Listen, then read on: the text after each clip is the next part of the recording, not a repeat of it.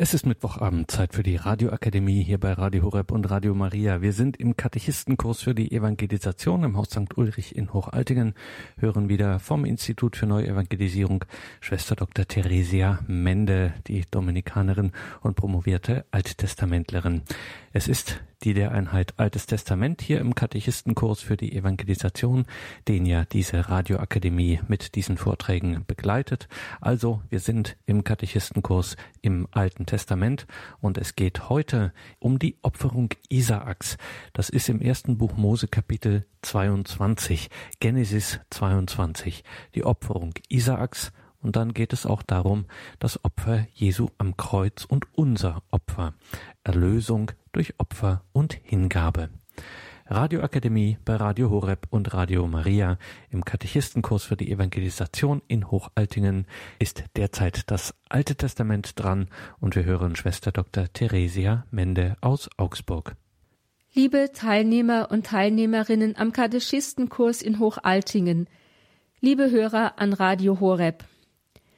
Unser heutiges Thema in der Reihe Einführung in das Alte Testament lautet die Opferung Isaaks, Genesis 22, das Opfer Jesu am Kreuz und unser Opfer, Erlösung durch Opfer und Hingabe. Ein äußerst schwieriges Kapitel, in dem der Glaube Abrahams bis aufs äußerste auf die Probe gestellt wird – ist die Erzählung von der Opferung Isaaks in Genesis 22, 1 bis 19. Sowohl in der Theologie der Kirchenväter als auch in der christlichen Kunst spielt diese Erzählung jedoch eine bedeutende Rolle. Unter Berufung auf Texte wie Römer 8,32 oder Johannes 3,16, wo es heißt, dass Gott die Welt so sehr geliebt habe, dass er seinen einzigen Sohn dahingab. Betrachtet man die Opferung Isaaks als alttestamentliches Urbild für das neutestamentliche Opfer Jesu am Kreuz. Wie Abraham bereit war, seinen einzigen Sohn zu opfern, so war Gott bereit, seinen eingeborenen Sohn Jesus Christus am Kreuz zu opfern, um die Menschheit zu retten. In der Opferung Isaaks deutet sich schon verborgen das erlösende Opfer Jesu am Kreuz an.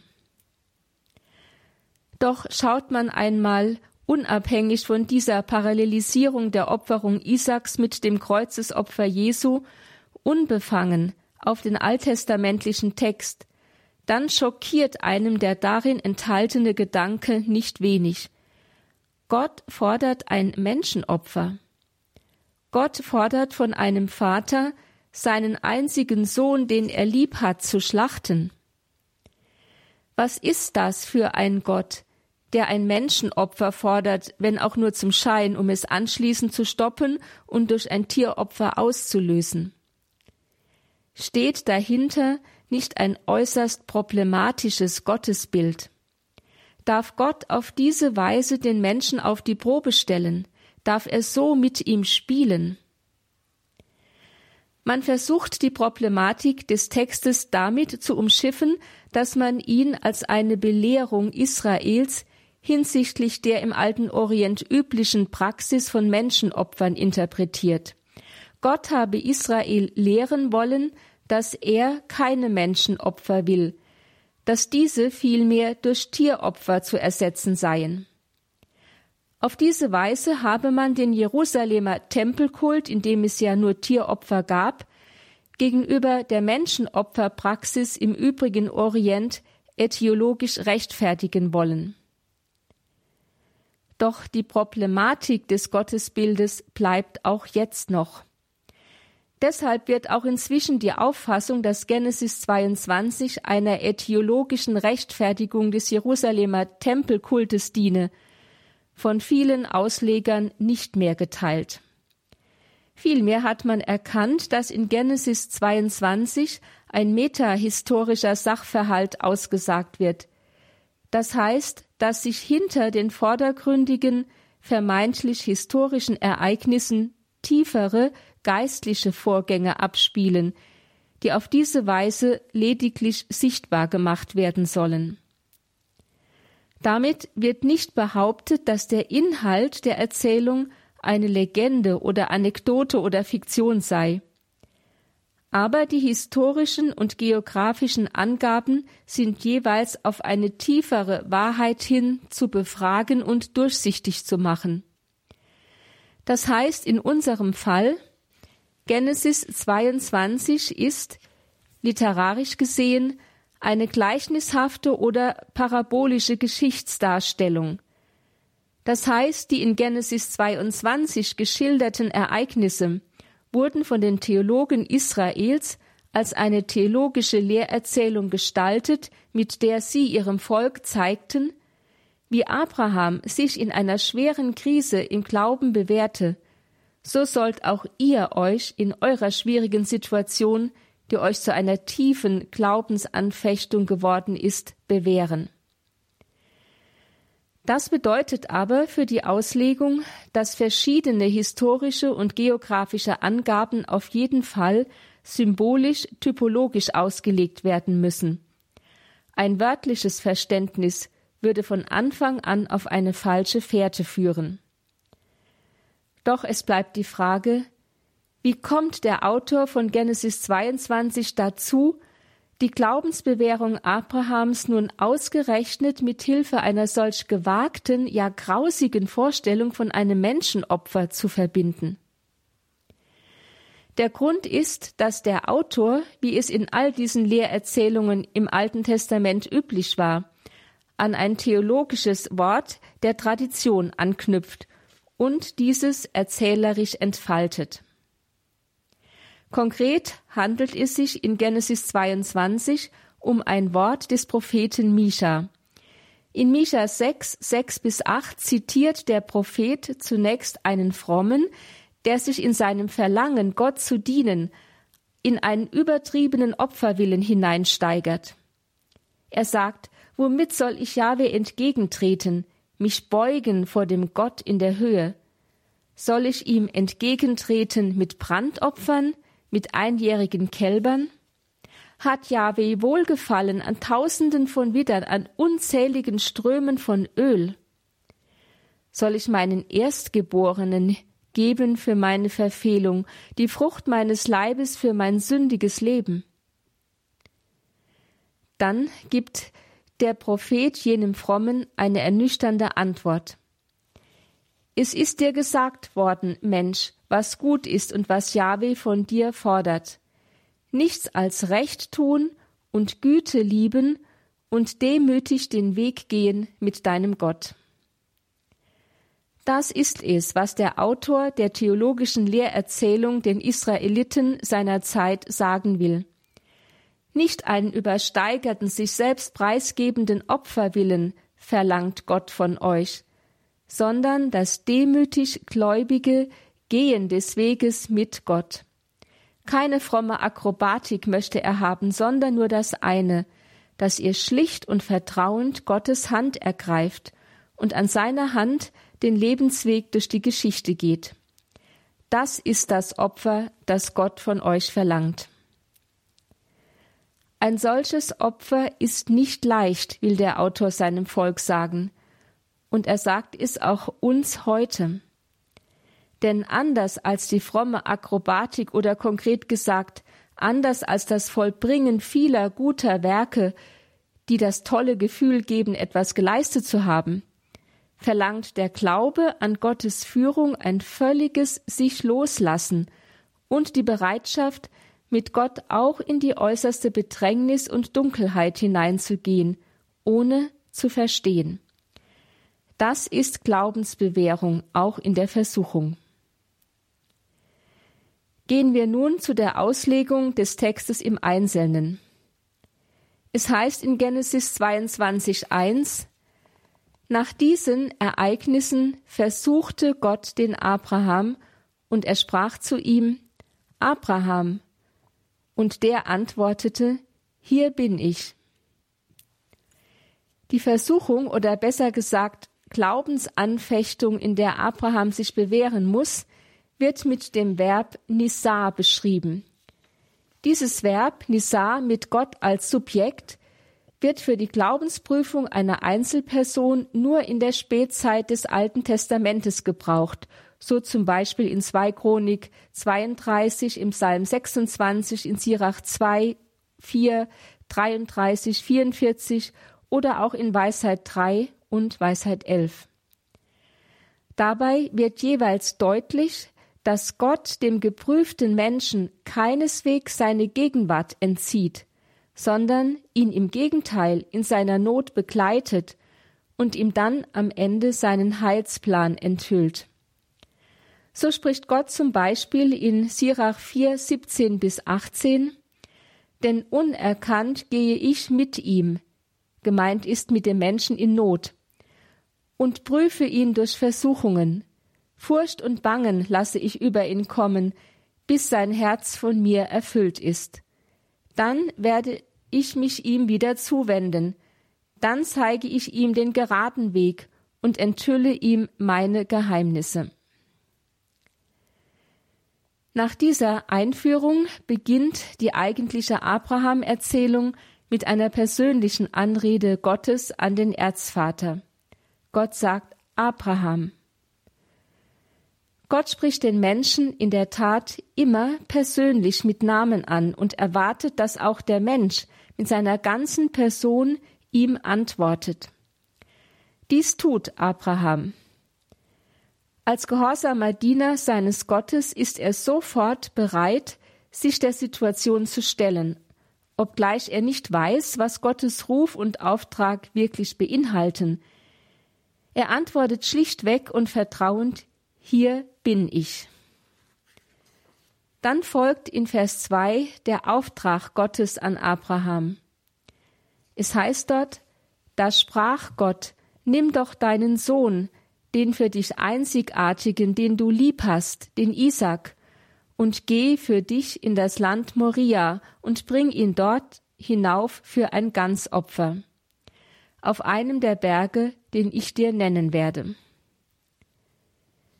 Mit der Aufforderung Gottes an Abraham, geh für dich, schlägt der Autor einen Bogen zum Anfang der Abraham-Tradition in Genesis 12, 1. Mit dem gleichen Imperativ Geh für dich fort hatte Gott dort schon Abraham aufgefordert, seine Heimat zu verlassen und in ein Land, das heißt in eine Zukunft zu gehen, die er ihm zeigen werde, eine Zukunft, auf der eine doppelte Segensverheißung ruht. Ich will dich zu einem großen Volk machen, ich will dich segnen und deinen Namen groß machen, heißt es in 12.2. Mit dem Geh für dich beginnt also der Glaubensweg Abrahams mit seinem Gott. Im Verlauf der Abraham-Erzählung wird dieses Unterwegssein mit Gott zu dem von ihm gewiesenen und gesegneten Ziel schließlich als die ideale Lebensform eines von Gott erwählten und berufenen dargestellt. Entsprechend fordert Gott Abraham in 17.1 auf, Geh deinen Weg vor mir und sei rechtschaffen.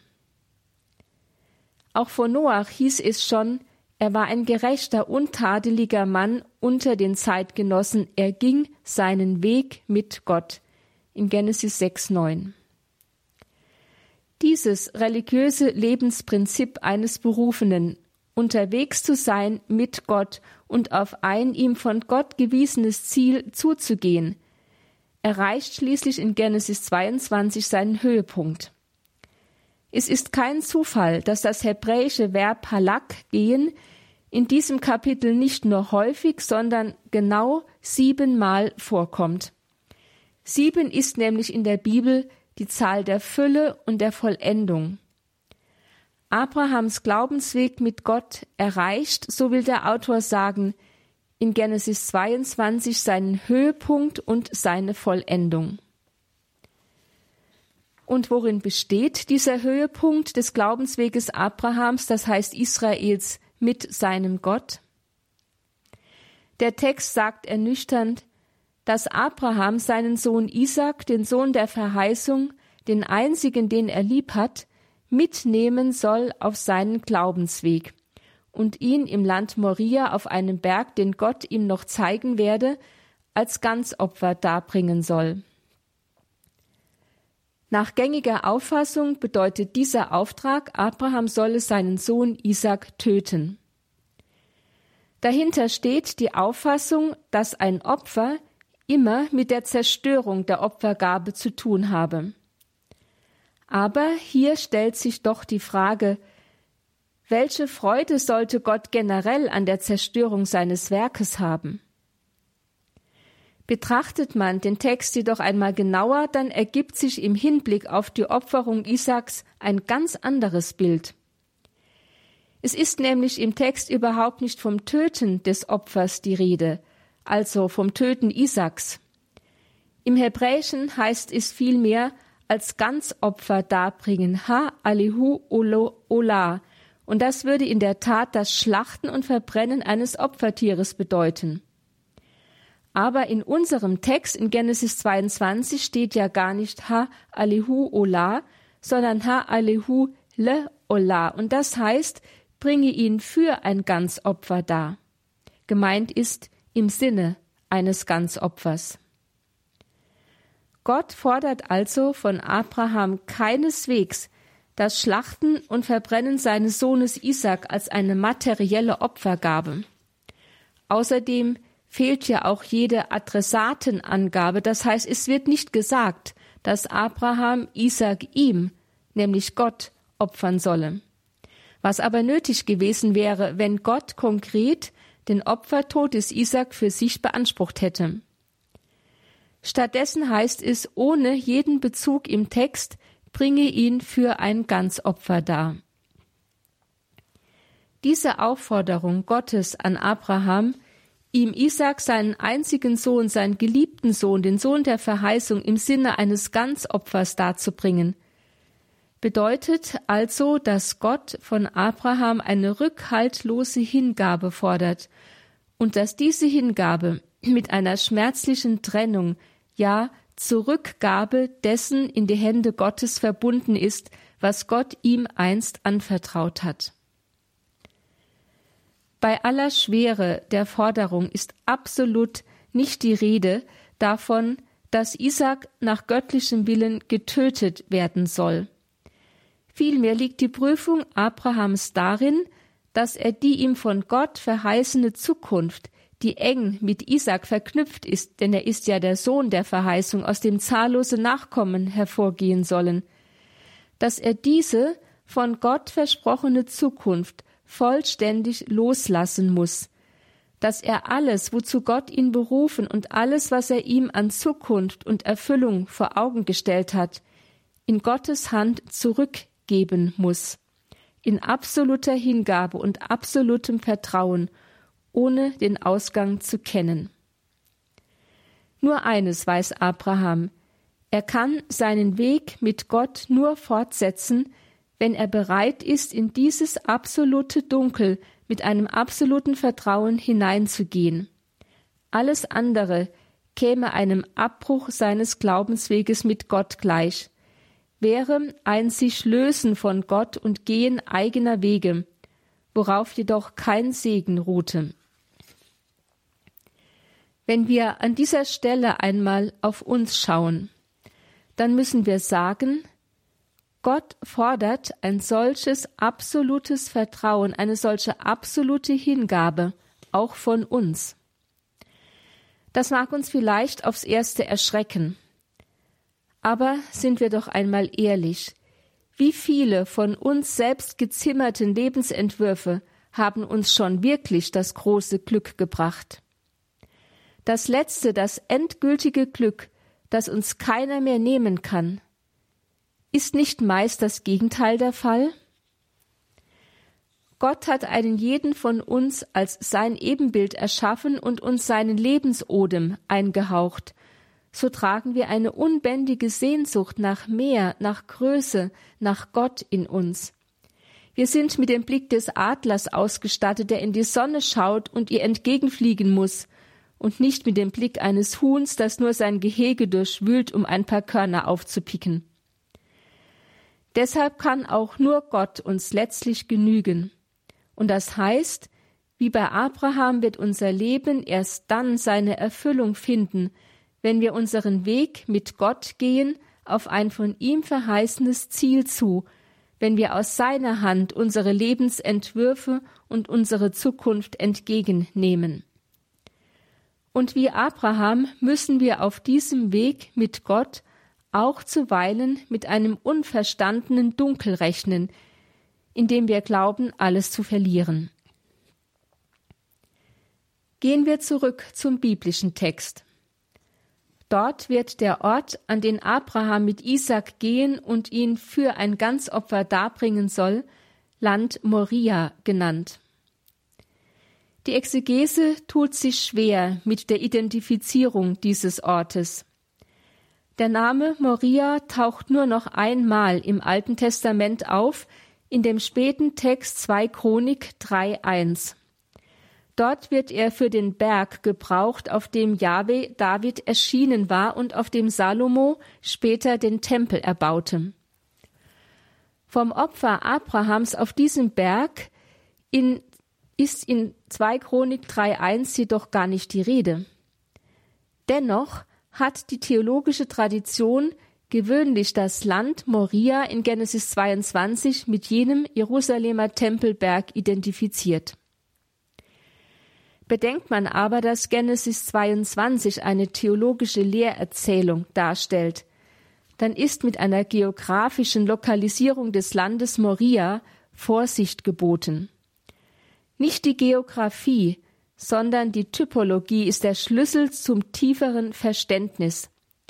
Selbst wenn das Land Moria mit dem Jerusalemer Tempelberg identisch wäre, bliebe ja noch die Frage, welchen theologischen Sachverhalt der eindeutige Kunstname Moria im Rahmen einer theologischen Lehrerzählung veranschaulichen will. Solch programmatische Kunstnamen, die etwas über die Person aussagen wollen, das heißt eine Charaktereigenschaft oder eine Aufgabe, wurden in spätnachexilischer Zeit sehr häufig gebildet, bis hinein ins Neue Testament, wo, wie wir wissen, Jesus den Simon Petrus, das heißt Fels nennt, auf den er seine Kirche bauen will. Moria ist in der Tat ein sprechender Name und heißt Mein Lehrer ist Yahweh. In nachexilischer Zeit hatte man begonnen, Gott mehr und mehr als Lehrer Israels zu verstehen. Israel war seit der Eroberung Jerusalems 587 vor Christus und dem babylonischen Exil nie mehr ein freies Volk. Unter dem Joch wechselnder Großmächte hatte es sehr viel zu leiden, manchmal bis hin zu einer drohenden Ausrottung, so zum Beispiel durch Antiochus IV. im zweiten Jahrhundert oder durch die Römer zur Zeit Jesu.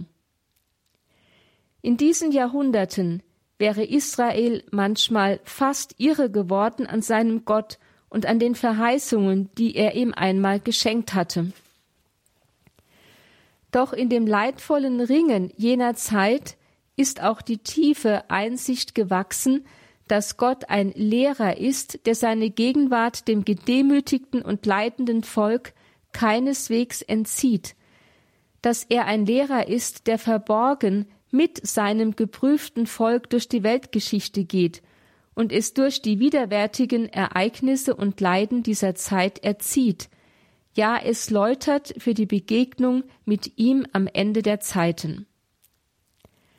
Der Verfasser von Genesis 22 greift diese Einsicht auf und lässt Abraham in das Land Moria gehen, das heißt zu jenem geistlichen Ort, wo Gott ihm auf eine bisher nicht bekannte Weise als Lehrer entgegentreten wird.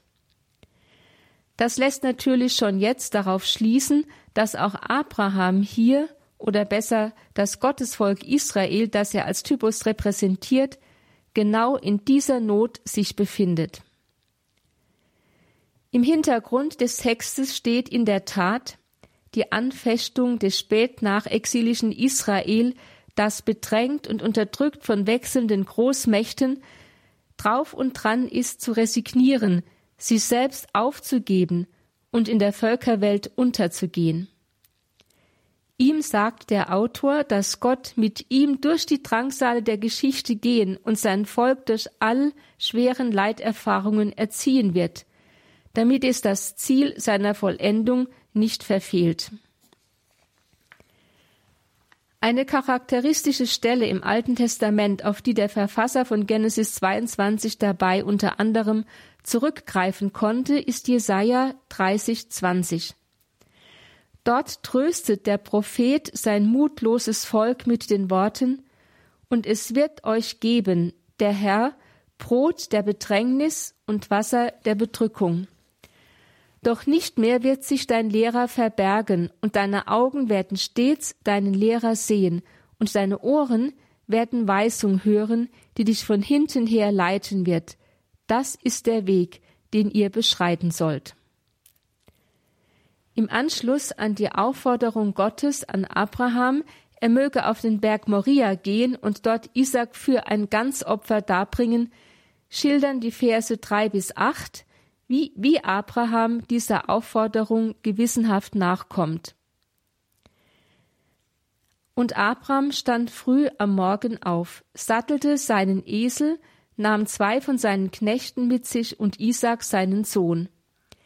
Er spaltete Holzscheite für das Ganzopfer, stand auf und ging dem Ort zu, den ihm Gott genannt hatte. Am dritten Tag erhob Abraham seine Augen und sah den Ort von ferne.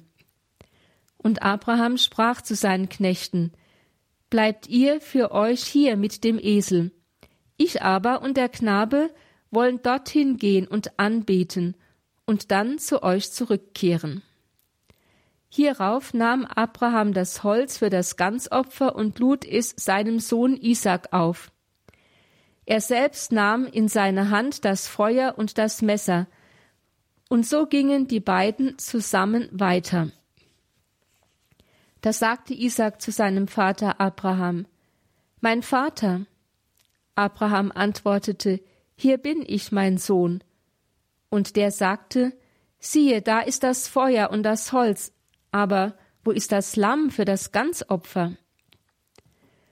Abraham antwortete, Gott wird sich das Lamm für das Ganzopfer ersehen, mein Sohn und die beiden gingen zusammen weiter. Abraham ist ohne Zögern bereit, den Auftrag seines Gottes zu erfüllen. Er bereitet alles für den Weg, auf den Gott ihn sendet, vor. Selbst das Opferholz spaltet er, um es mitzunehmen, womit der Autor die höchste Bereitschaft Abrahams zur totalen Selbsthingabe an seinen Gott signalisiert. Und wieder geht er, wie es schon in Genesis 12, 1 hieß, wortlos und gehorsam auf jenen Glaubensweg, auf den Gott ihn ruft, einem Ziel entgegen, das Gott ihm vorgibt, ohne dass er es selber kennt. Er weiß nur, es wird ein Ziel sein, wo Gott ihm als Lehrer entgegentritt und ihm seinen Weg zeigen wird. Nach drei Tagen erhebt Abraham die Augen und erblickt den Ort, den Berg Moria. Diese Aussage erinnert an Psalm 121,1, wo die Wallfahrer zum Berg Zion kurz vor ihrem Ziel, dem Tempelberg von Jerusalem, sprechen: Ich erhebe meine Augen auf zu den Bergen. Woher kommt mir Hilfe? Wie diese Wallfahrer, so will der Autor sagen, streckt sich auch Abraham in sehnsüchtiger Erwartung auf die Begegnung mit Gott aus, von der er Glaubensweisung und Orientierung erwartet. Dann heißt es in Vers 5, dass Abraham seine Knechte zurücklässt, bevor er den Berg Moria besteigt. Das hat nichts damit zu tun, dass er ihnen sein grausiges Vorhaben verheimlichen möchte. Auch das Versprechen nach der Anbetung, wieder mit Isaac zu den Knechten zurückzukehren, ist keine Notlüge. Vielmehr ist es ein gängiges Motiv in biblischen Lehrerzählungen, dass die Hauptakteure von den übrigen Menschen abgesondert werden, wenn sie in den Raum der Gottesbegegnung eintreten, um dort von ihm über seine Führung mit den Menschen belehrt zu werden. So geht zum Beispiel Mose allein auf den Berg Sinai, wo es zur Begegnung mit Gott kommt, und lässt das Volk zurück, so Exodus 24, 14. Elia trennt sich von den Prophetenjüngern und nimmt nur Elisha mit auf die andere Jordanseite, wo er von Gott entrückt wird. 2 Könige 2, 1 bis 18. Und schließlich nimmt auch Jesus nur die engsten Apostel mit auf den Berg der Verklärung. Markus 9, 2 bis 10. Und sie sind so geblendet, dass sie von seinem Gespräch mit Mose und Elia überhaupt nichts mitbekommen. Im Zurücklassen der Knechte deutet sich also an, dass Abraham ganz genau um das Ziel seiner Wanderung, nämlich um eine bevorstehende Begegnung mit Gott, wusste. Das lässt auch verstehen, warum er den Knechten ankündigt, dass sie beide, auch Isaac, wieder zurückkommen werden. Abraham vertraut darauf, dass er dem Gott des Lebens begegnen wird, nicht dem Gott des Todes. Er vertraut darauf, dass das Opfer, das Gott von ihm fordert, nämlich die totale Hingabe auch dessen, was Gott selbst ihm einmal an Verheißungen und damit an Zukunft geschenkt hatte, dass also das vorbehaltlose Hineinlegen seiner Zukunft in die Hände Gottes niemals ein Weg des Todes, sondern des Lebens sein wird.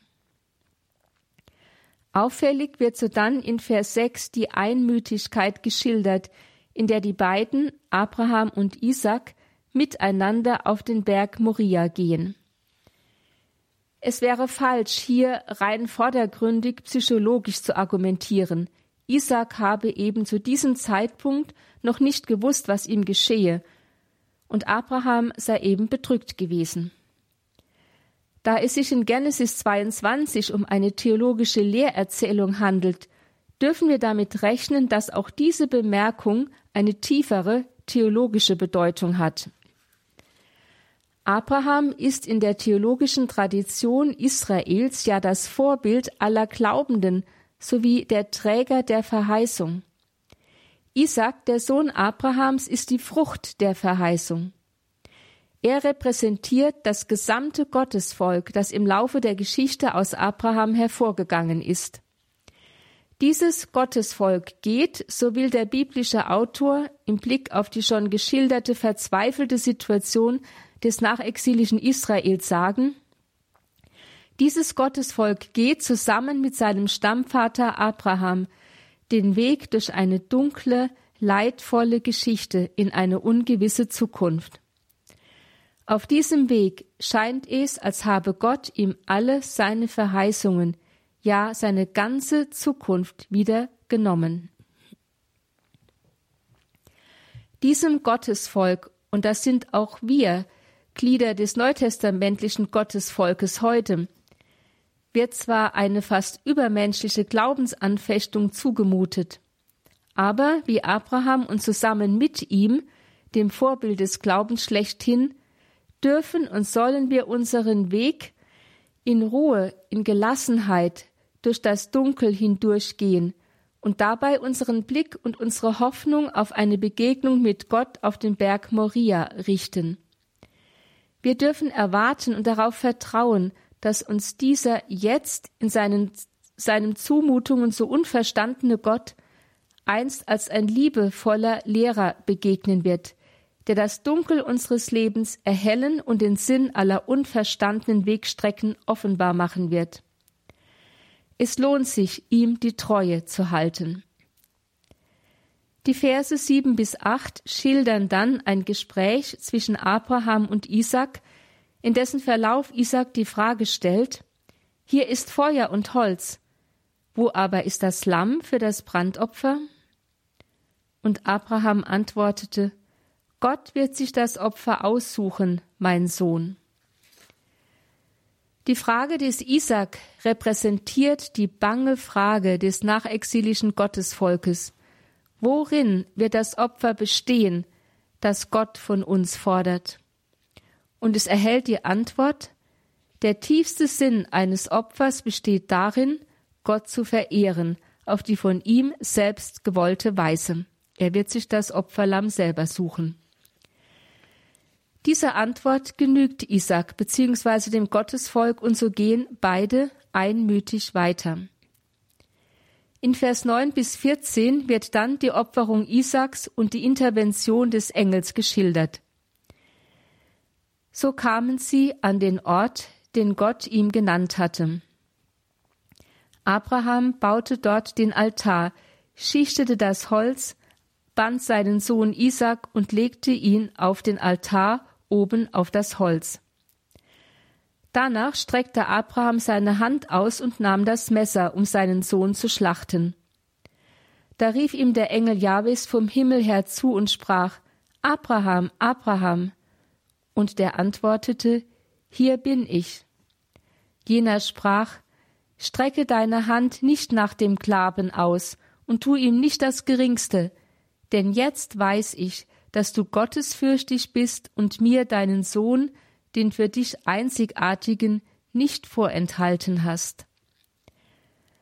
Da erhob Abraham seine Augen, und als er hinsah, siehe, da war ein Widder hinten, der sich mit seinen Hörnern im Dickicht verfangen hatte. Abraham ging hin, nahm den Widder und brachte ihn hinauf für ein Ganzopfer an der Stelle seines Sohnes. Und Abraham nannte den Namen jenes Ortes Jahweh sieht. Von ihm sagt man heute, auf dem Berg Jahwes wird er gesehen. Die scheinbar bis ins Detail gehende Schilderung der Opferzubereitung in Vers 9 und 10 entspricht in keiner Weise den Ritualbestimmungen für ein Ganzopfer, wie sie in den Gesetzen der Priesterschrift vorgeschrieben sind. In diesen Gesetzen wird die Tötung und Zerlegung des Opfertieres abseits vom Altar gefordert. Während in unserem Text Isaac gefesselt und lebend auf das Opferholz gelegt wird. In den Ritualbestimmungen muss zuerst das Feuer angezündet werden, bevor die zerlegte Opfergabe auf den Altar gelegt wird. Von einer Fesselung des Opfertieres und einem Hinlegen des noch lebenden Tieres auf den Altar ist in den Ritualen nirgendwo die Rede.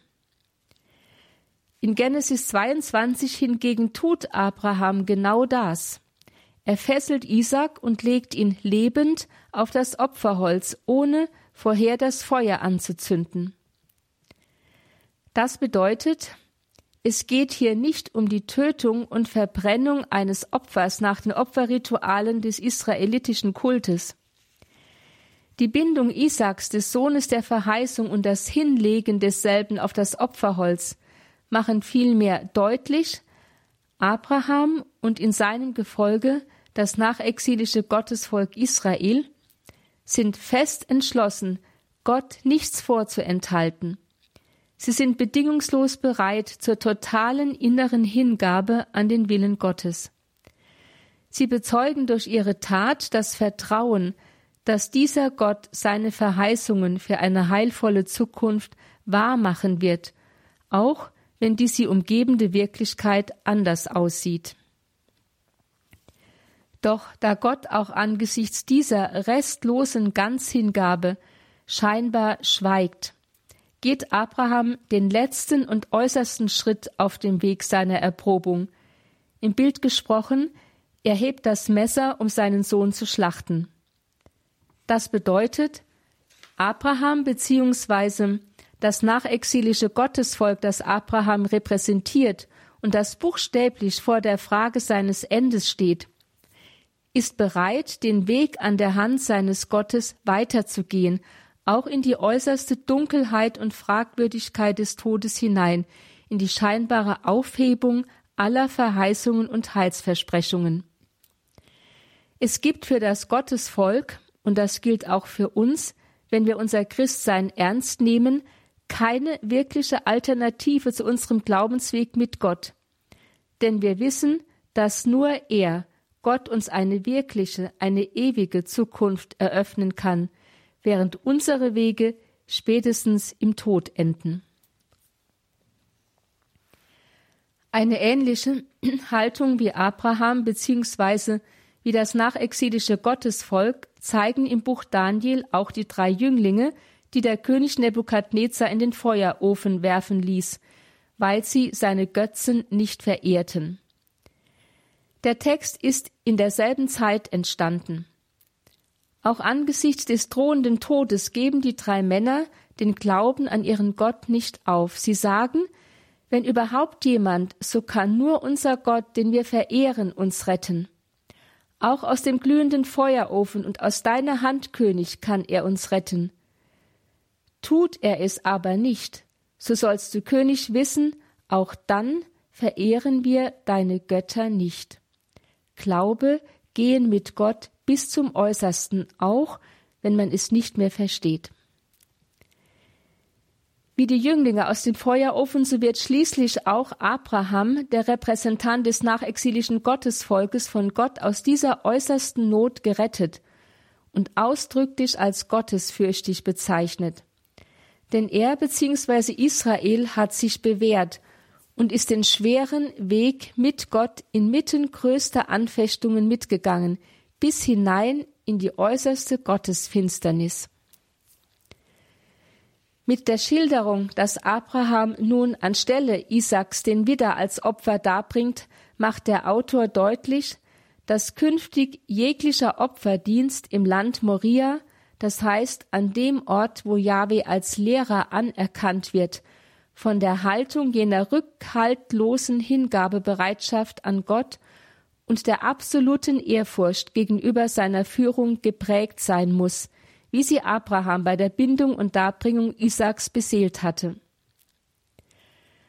Abschließend erneuert Gott in Vers 16 bis 18 seine Verheißungen an Abraham bzw. an das Gottesvolk und begründet diese mit der Glaubensbewährung Abrahams.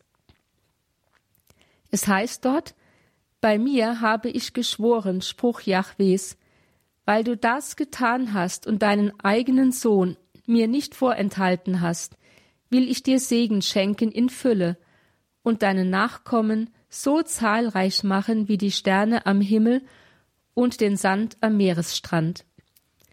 Deine Nachkommenschaft soll das Tor ihrer Feinde erben, und segnen werden sich mit deiner Nachkommenschaft alle Völker der Erde, zum Lohn dafür, dass du auf meine Stimme gehört hast. Dadurch, dass der Autor von Genesis 22 die Verheißung ausdrücklich auf die Bewährung Abrahams im Glauben gründet, macht er deutlich, dass der Segen für Abraham und seine Nachkommenschaft nur dann eintreten wird, wenn die Nachkommenschaft Abrahams die Opfergesinnung ihres Vaters nachvollzieht. Damit wird Abraham zum Antitypos des ersten Menschen in der Sündenfallgeschichte – und als solcher zum Vorbild für jeden Gläubigen. Segen erlangen und zum Segen werden, will der Autor von Genesis 22 sagen, kann der Mensch nur, wenn er nicht den ersten Menschen nachahmt, der zum Schaden für sich selbst und die ganze Schöpfung seine eigenen Wege der Auflehnung gegen Gott ging, sondern wenn er Abraham nachahmt, der in allen Lebenslagen, auch in den dunkelsten und verzweifelsten, den Weg des Glaubens und des Gehorsams mit seinem Gott ging. Bei der Lektüre des Schlussverses Genesis 22,19 fällt auf, dass Abraham entgegen seiner Ankündigung in Vers 5 allein ohne Isaac zu seinen Knechten zurückkehrt. Es heißt, darauf kehrte Abraham zu seinen Knechten zurück, Sie erhoben sich und gingen zusammen nach Beersheba, und Abraham blieb in Beersheba wohnen. Diese Beobachtung findet in der Auslegungstradition in der Regel keine Berücksichtigung oder sie wird mit Verlegenheit quittiert. Bedenkt man aber, dass die Bindung und Opferung Isaaks ein Bild für die totale Hingabe Abrahams an seinen Gott ist, der ihm nichts auch nicht die von Gott selbst gegebenen Verheißungen vorenthält. Und bedenkt man, dass Gott diese Hingabe von seinen Gläubigen ernsthaft fordert und auch annimmt, das heißt, dass Gott mit dem Menschen also nicht spielt, dann kann im Bild gesprochen Isaac nicht mehr zurückkommen. Dann hat Gott das Opfer des Abraham angenommen und wird das Opfer und die Hingabe aller Gläubigen zu allen Zeiten annehmen. Schauen wir nun am Ende der Auslegung von Genesis 22 noch einmal auf den historischen Hintergrund der theologischen Lehrerzählung von der Bindung des Isaac. Dann können wir, wie schon angedeutet, erkennen, dass der Autor das Leiden Israels unter den Großmächten des Orients in der hellenistischen Epoche, näherhin also in der Zeit nach der Religionsverfolgung unter dem Syrerkönig Antiochus IV. im zweiten Jahrhundert vor Christus, im Blick hat. Unter dem Druck der faszinierenden hellenistischen Zivilisation und Kultur hatte sich das Volk Israel in zwei Lager gespalten. Die Frommen, die dem Glauben ihrer Väter treu geblieben waren, einerseits, und die aufgeklärten, liberalen Reformjuden andererseits. Letztere gewannen immer mehr an Macht und versuchten schließlich die Überfremdung und Verwässerung der jüdischen Religion durch die säkulare Kultur des Hellenismus unter dem Deckmantel Reform des Judentums, Anpassung an die Moderne und so mit Gewalt durchzusetzen. Das Ergebnis war die Katastrophe für die gläubigen Juden schlechthin. Sie wird zum Beispiel in den beiden Makkabäerbüchern geschildert. Verbot der jüdischen Religion, Aufhebung des Opferkultes im Tempel von Jerusalem, Verbot der Beschneidung, Außerkraftsetzung der Torah, Einführung heidnischer Kulte und schließlich sogar die Umfunktionierung des Brandopferaltars im Tempel von Jerusalem zu einer dem syrischen Staatsgott Zeus Olymp geweihten Opferstätte. Kurz Pervertierung des Jahwe-Glaubens zu einer verweltlichten Allerweltsreligion und letzten Endes die Selbstaufgabe des Gottesvolkes. In dieser nach menschlichem Ermessen ausweglosen Lage wuchs bei vielen Frommen, die sich der Ideologisierung ihres Glaubens widersetzt hatten, die Versuchung zum Zweifel. Nicht an der Existenz Jahwes als solcher, sondern an dessen Bereitschaft, seine Führungsgeschichte mit Israel fortzusetzen. So rangen sie, wenn auch auf verschiedene Weisen, um ihren Glauben. Den einen schien der Weg ins Martyrium und damit in die Selbstauslieferung an den Tod als die einzig mögliche Weise, ihrem Glauben die Treue zu halten, wenn sie damit auch in äußerste Bitterkeit und äußerste Gottesdunkel hineingingen.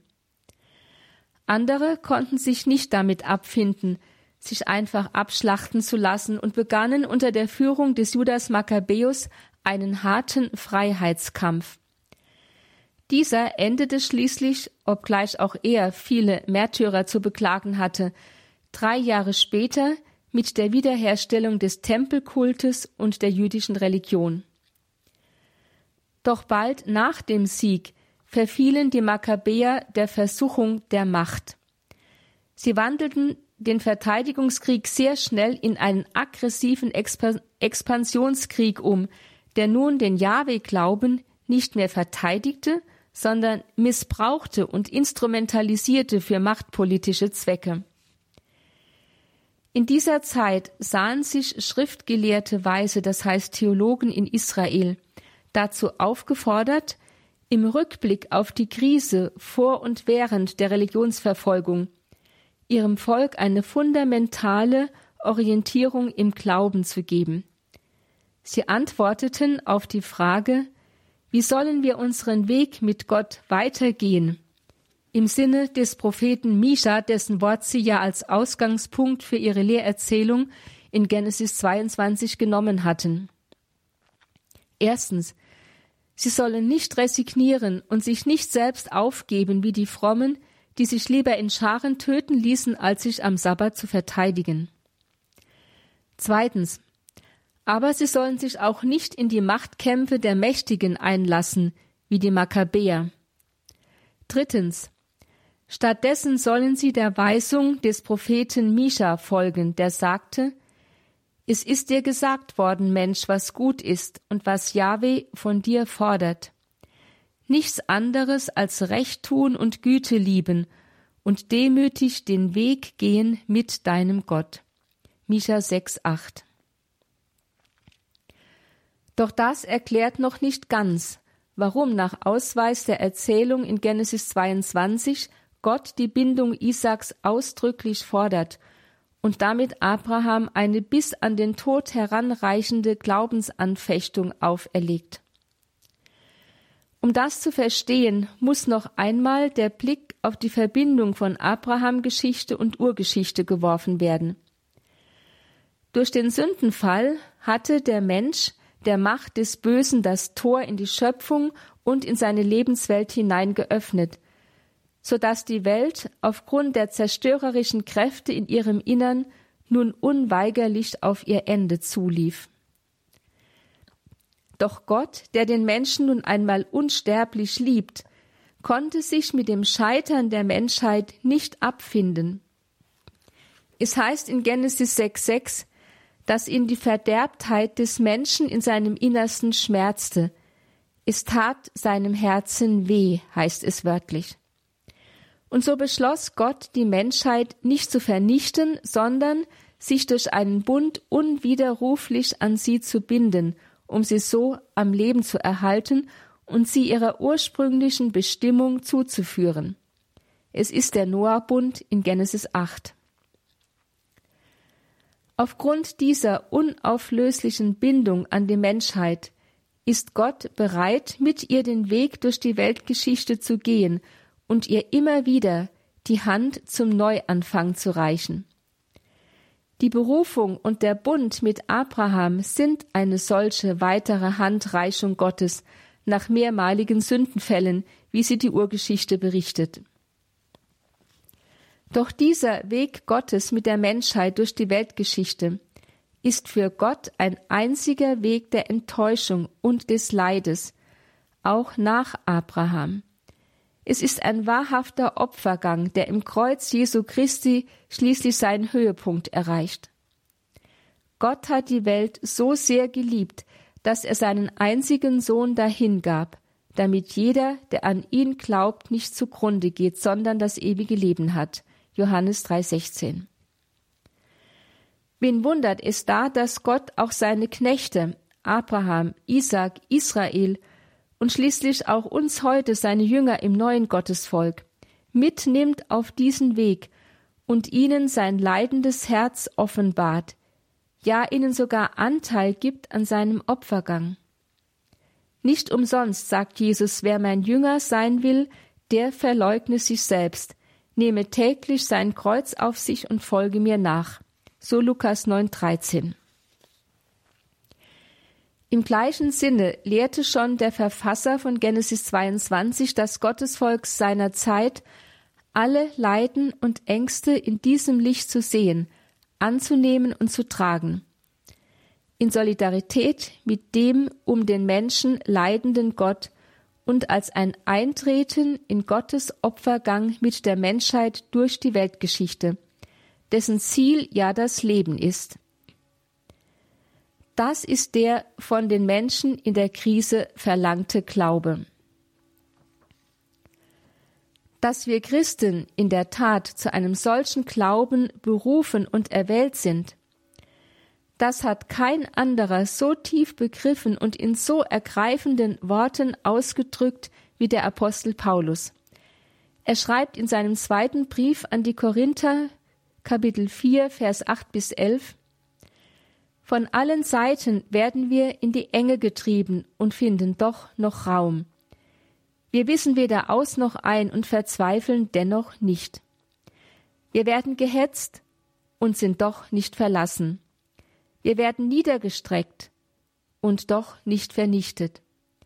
Immer tragen wir das Todesleiden Jesu an unserem Leib, damit auch das Leben Jesu an unserem Leib sichtbar wird denn immer werden wir, obgleich wir leben, um Jesu willen dem Tod ausgeliefert, damit auch das Leben Jesu an unserem sterblichen Fleisch offenbar wird. Und an die Kolosser schreibt er, Jetzt freue ich mich in den Leiden, die ich für euch ertrage. Für den Leib Christi die Kirche ergänze ich in meinem irdischen Leben, was an den Leiden Christi noch fehlt. So 1,24. Am Ende der beiden Vorträge über Abraham möchte ich noch einen kurzen Blick in das Neue Testament werfen. Der alttestamentlichen Vorbildgestalt Abraham der zu Recht auch Vater des Glaubens genannt wird, so in Römer 4,11, entspricht im Neuen Testament eine Vorbildgestalt, die analog dazu Mutter des Glaubens genannt werden könnte. Es ist die Gottesmutter Maria. Beide, Abraham und Maria, stehen, was den Glauben betrifft, tatsächlich in einer engen Verbindung zueinander. Erstens, bei Abraham wie bei Maria steht am Anfang eine tiefgreifende Gottesbegegnung, die einen totalen Glaubensgehorsam und eine totale Hingabe bzw. Übergabe an Gott fordert. Zweitens, von Abraham wie von Maria wird diese Hingabe vorbehaltlos geleistet, obgleich beide nicht wissen, wie ihre Zukunft genau aussehen und was ihre Hingabe für sie letztlich bedeuten wird. Drittens. Beide führen die Gottesbegegnung auf einen Glaubensweg mit Gott, der von Unsicherheiten, Leiden und schweren Prüfungen gesäumt ist. Viertens. Von beiden fordert Gott schließlich ein äußerstes Opfer, die Hingabe des Sohnes, und das heißt das Loslassen und Zurückgeben aller Verheißungen, in Gottes Hand. Fünftens. Beide sind auf ihrem Glaubensweg keine willenlose Werkzeuge. Abraham wie Maria stellen Gott Fragen, wie er wider jeden Augenschein und ohne jegliche menschliche Voraussetzung seine Verheißung denn wahrmachen will. Sechstens. Beide bleiben trotz ihrer besonderen Beziehung zu Gott auf dem Glaubensweg angefochtene. Sie verstehen die Pläne und das Handeln Gottes oftmals nicht. Aber beide folgen ihm trotzdem, schweigend, vertrauend und gehorsam. Siebtens. Beide bleiben nicht verschont von einer extremen existenziellen Versuchung, die ihren Glaubensweg mit Gott grundsätzlich in Frage stellt. Abraham bei der Bindung Isaaks, Maria unter dem Kreuz. Achtens. Doch beide gehen weiter mit ihrem Gott in die äußerste Dunkelheit hinein, auch als der Tod ihnen die Erfüllung der göttlichen Verheißung zu rauben scheint. Neuntens. Beiden gibt Gott in diesem äußersten Dunkel, und das ist nur möglich in diesem Dunkel, Einblick in sein um den Menschen leidendes Herz. So lässt er beide teilhaben an seinem Opfergang für die Menschheit in der Geschichte. Maria, Mutter des Glaubens und Mutter der Kirche, wir bitten dich, nimm uns an die Hand und führe uns den Weg des Glaubens, den schon Abraham gegangen ist. Halte uns auf diesem Weg, wenn Finsternisse und Schwierigkeiten über uns kommen oder wenn Zweifel und Sinnlosigkeit an uns nagen. Stärke uns auf dem Weg, wenn die Mächte des Bösen uns angreifen und verwirren wollen. Richte unseren Blick und unser Herz auf das Ziel aus, damit wir es nicht aus den Augen verlieren und einst wirklich erreichen. Maria, Mutter des Glaubens und Mutter der Kirche, wir vertrauen auf dich. Amen. Das war die Radioakademie beim Katechistenkurs für die Evangelisation im Haus St. Ulrich in Hochaltingen im Alten Testament. Dieses Fach, da sind wir derzeit, hören wir Schwester Dr. Theresia Mende aus Augsburg. Diesen Vortrag wie auch die weiteren Vorträge können Sie auf einer CD bestellen, auch in der Mediathek natürlich nachhören auf horeb.org, horeb.org. Alles Gute und Gottes Segen wünscht ihr Gregor Dornis.